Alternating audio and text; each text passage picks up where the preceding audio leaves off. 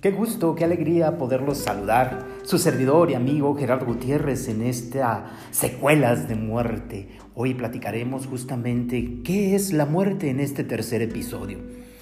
Fíjense que la vida misma pues es un misterio como tal. ¿De qué otro modo podríamos nosotros entonces referirnos a la muerte? Sino como un gran misterio, igual que la vida. Sin embargo, existen diversas funciones que nos podrían ayudar a entender y comprender mejor lo que es la muerte. La muerte es la destrucción de todas las estructuras físicas, es la pérdida irrepetible, irremediable de la conciencia, es la pérdida de la integración corporal, es el cese de la vida, la pérdida de operar como un todo el último acontecimiento de la vida y del hombre. Por lo tanto, morirse es una experiencia personal y única. La muerte es la imposibilidad orgánica de sostener un proceso homeostático, el final de un organismo vivo que se había creado a partir de un nacimiento. La muerte es la conclusión de la vida, la separación del cuerpo y el alma. La muerte es el cese irreversible de las funciones circulatorias y respiratorias o de todas las funciones cerebrales en su extensión anatómica total, incluidas la base y el eje cerebrales de un individuo. Es determinación de muerte precisa que debe hacerse de acuerdo con las normas médicas y aceptadas. Sin embargo, el concepto de muerte es aún más grande que el mismo tabú y el misterio, porque es un misterio. Aunque a lo largo de la historia eh, de nuestra humanidad, nosotros como seres humanos, pues han existido diferentes variantes y connotaciones culturales, obviamente debido a que pertenecemos a un conforme y un constructo que se llama tiempo y espacio. Por lo tanto, en ese tiempo y espacio habrá variables constantemente. Fíjense que antiguamente se creía que la muerte se producía cuando el corazón dejaba de respirar y de latir, hasta allí quedaba. Entonces, con la ciencia se abordó de una forma distinta, pues obviamente con, un, con, un, proceso y se ve como este proceso irreversible. Pero más allá de la biología, planteando esto, la muerte también tiene una concepción social y religiosa en la cual hay un binomio que se habla de vida y muerte. No se puede producir una separación de estos dos. Una no se puede explicar sin la otra. En realidad son solo una, es decir, la muerte y la vida son una sola. Vida y muerte, muerte y vida. A diferencia de otros seres vivos, el ser humano es un ser biopsicosocial, es decir, que busca trascender. Así pues, en lo biológico, bueno, tenemos cuerpo, y ahí es donde está la, dimensión física. En lo psicológico, pues entendemos que hay pensamientos y emociones. Y por supuesto, en lo social, pues tenemos una realidad que es dada a partir de su comportamiento en la sociedad. Y tenemos obviamente una parte espiritual porque buscamos trascender.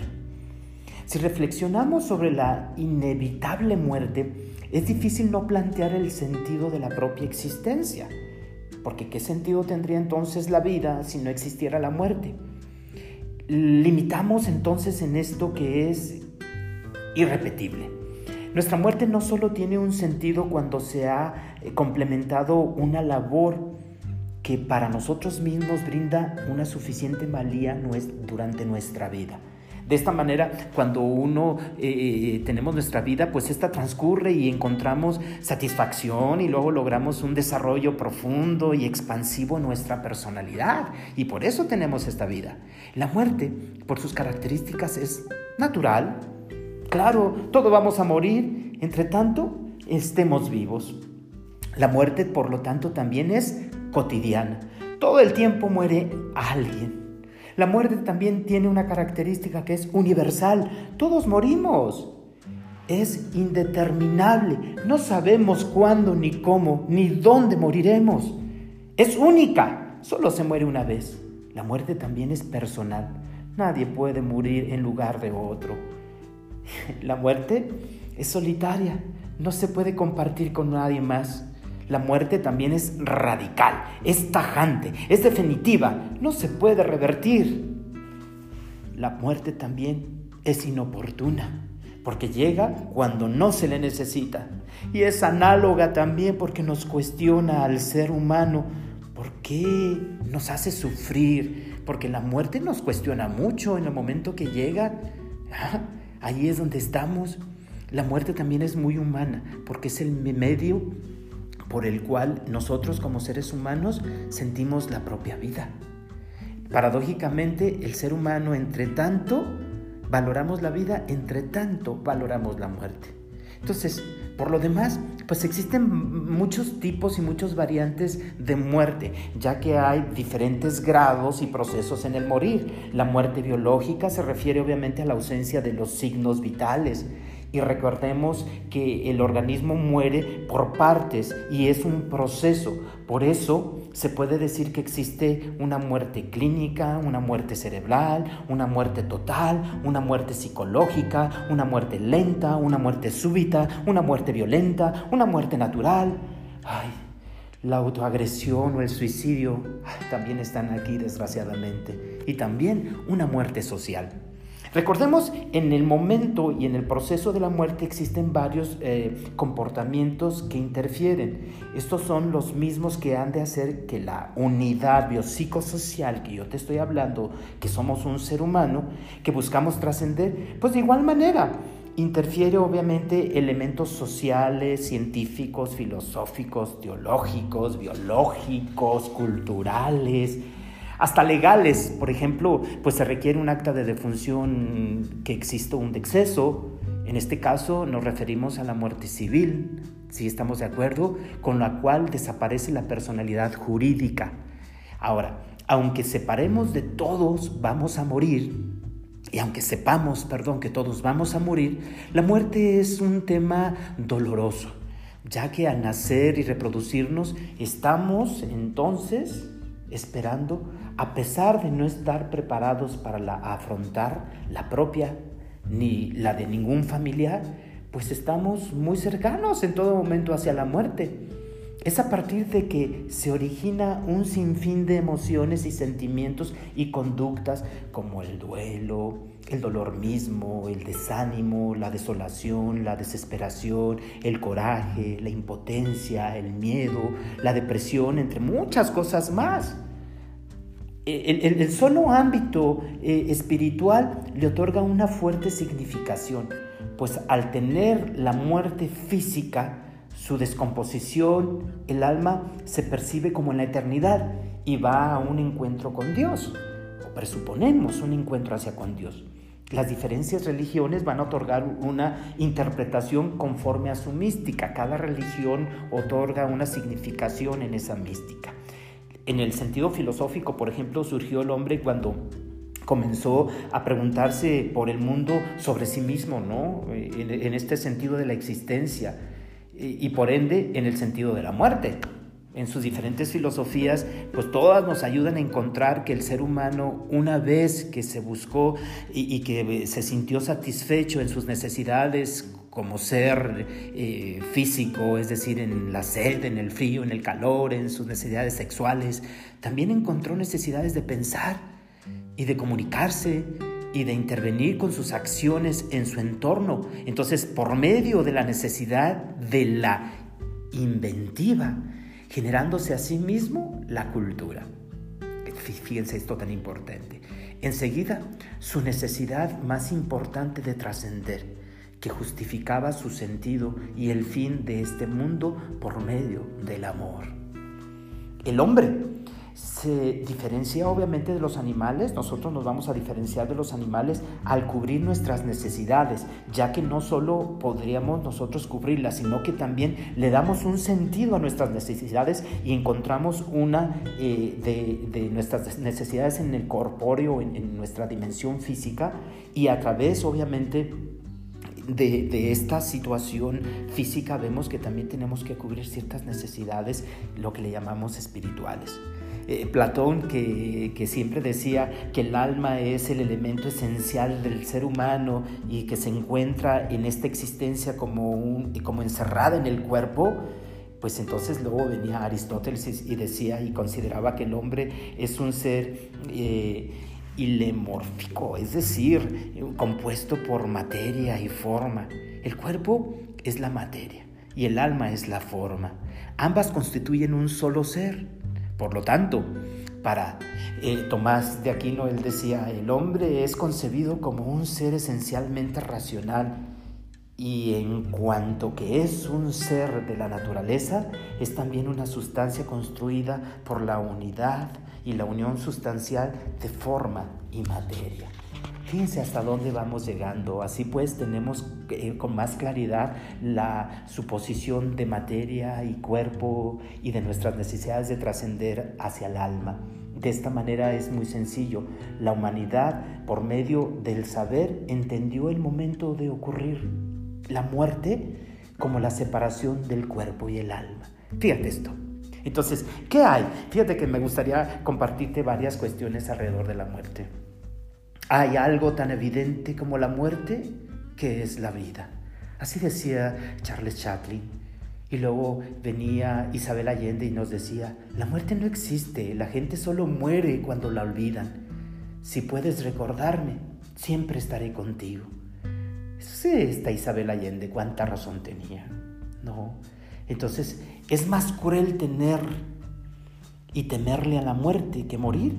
Sí, esto es más cruel. La muerte solo tiene la importancia en la medida en que nos hace reflexionar sobre el valor de la vida. También es verdad. La muerte solo tiene importancia en la medida que nos hace reflexionar el valor de la vida. La muerte solo será triste para los que no han pensado en ella. También hay mucha razón en ello. No desprecies a la muerte, pero acéptala de buen agrado, porque la forma y esta forma parte de lo establecido. Esto lo decía Marco Aurelio y tenía también razón. Fíjate, varios tragos es la vida y uno solo trago es la muerte. Miguel Hernández. No os esperes a la muerte o extermina o transforma nuestra existencia. Esto nos decía Séneca.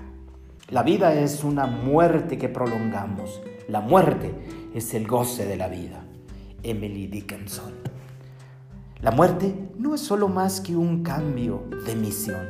León Tolstoy. Ay Dios mío, este me encanta. Y la muerte, para llamarla por su nombre, es la real finalidad de nuestra vida. Por ello es que uno, años a esta parte, se ha hecho relación con la verdadera amiga del hombre. Mozart decía esto. Fíjate que muchos pensadores, muchos filósofos nos han compartido diferentes contextos. Eh, Carl Jones, que es este filósofo, eh, que este psicólogo, él decía que el hombre que no percibe el drama de su propio fin no está en la mortalidad, sino en una patología.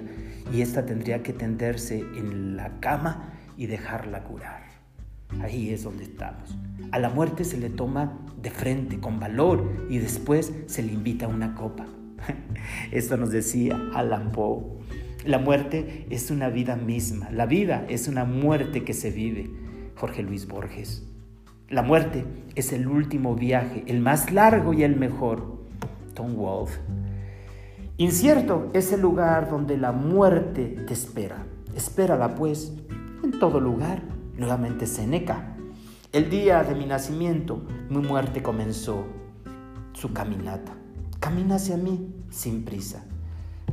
ya La muerte es una quimera, porque mientras yo existo, no existe la muerte. Y cuando existe la muerte, yo ya no existo. ¿Qué tal, eh? ¿Qué tal este? Este. La vida es una gran sorpresa. No veo por qué la muerte no podría ser una mayor. ¿Qué tal, eh, Vladimir? Después de todo, la muerte no es solo un, síntoma de que hubo vida. Esto nos decía Mario Benedetti, ¿no? Después de todo, la muerte solamente es un síntoma de que hubo vida. Y luego mm, eh, existe otro por aquí que, que nos dice, la muerte es el comienzo de la inmortalidad. También hay mucha razón. Cada instante de la vida es un paso hacia la muerte. Morir es dormir y tal vez soñar Esto nos decía y nos compartía William Shakespeare. Si la muerte no fuera el preludio a otra vida, la vida presente sería una burla cruel. Mahatma Gandhi. La muerte no espera en ninguno. Juan Bosco. La muerte no espera en ninguno. La muerte es algo que no debemos temer, porque mientras somos, la muerte no es. Y cuando la muerte es, nosotros no somos. Ahí está. Nuestro culto a la muerte es un culto a la vida. Esto nos lo compartía nuestro querido Octavio Paz. La muerte no llega más que una vez, pero se hace sentir toda la vida, en todos los momentos de la vida. Es imposible que una cosa tan natural, tan necesaria, tan universal como la muerte pueda haber sido destinada a la humanidad por la providencia como un mal. Esto es imposible, no es un mal, la muerte no es un mal. Debe esperarse la muerte que la naturaleza ordena. Por supuesto, tenemos que esperar porque la naturaleza ordena. La muerte es un viaje en la historia y es una vieja historia. Sin embargo, siempre resulta nueva para alguien. Sí, toda muerte es un principio de una vida. Esto nos dice José Martín. Lo que pensamos de la muerte no solo tiene importancia porque la muerte nos hace pensar en la vida. La muerte nos iguala a todos. Es la misma para un hombre rico que para un animal salvaje. La muerte llega y nos pone a todos igual. La muerte no solo nos roba a los seres que amamos, no solamente eh, nos los roba, al contrario, nos los guarda y nos los inmortaliza en el recuerdo. La vida sí que nos roba muchas veces y definitivamente nos sigue robando la vida. ¿Por qué no salir de esta vida como sale eh, de un banquete el convidado? Harto, harto, harto. Las personas que viven profundamente no tienen miedo a la muerte qué injusticia, qué maldita, qué cabrona es la muerte que nos mata a nosotros y a los que amamos. Esto nos lo decía Carlos Puente. Así como, pues imagínate, eh, la vida es una obra de teatro que no nos permite ensayos. Por eso te digo, canta, ríe, baila, llora y vive intensamente cada momento de tu vida antes de que el telón baje y la obra termine sin aplausos. Y concluyo con esto que nos decía eh, Chaplin justamente. La vida y realmente el acercarnos a la muerte es aprender a disfrutar la vida. No puede existir, obviamente, la mejor forma de entender la muerte que vivir alegrados en la vida, regocijados en el amor. Gracias infinitas y te espero que te conectes y que compartas el próximo capítulo. Muchas gracias.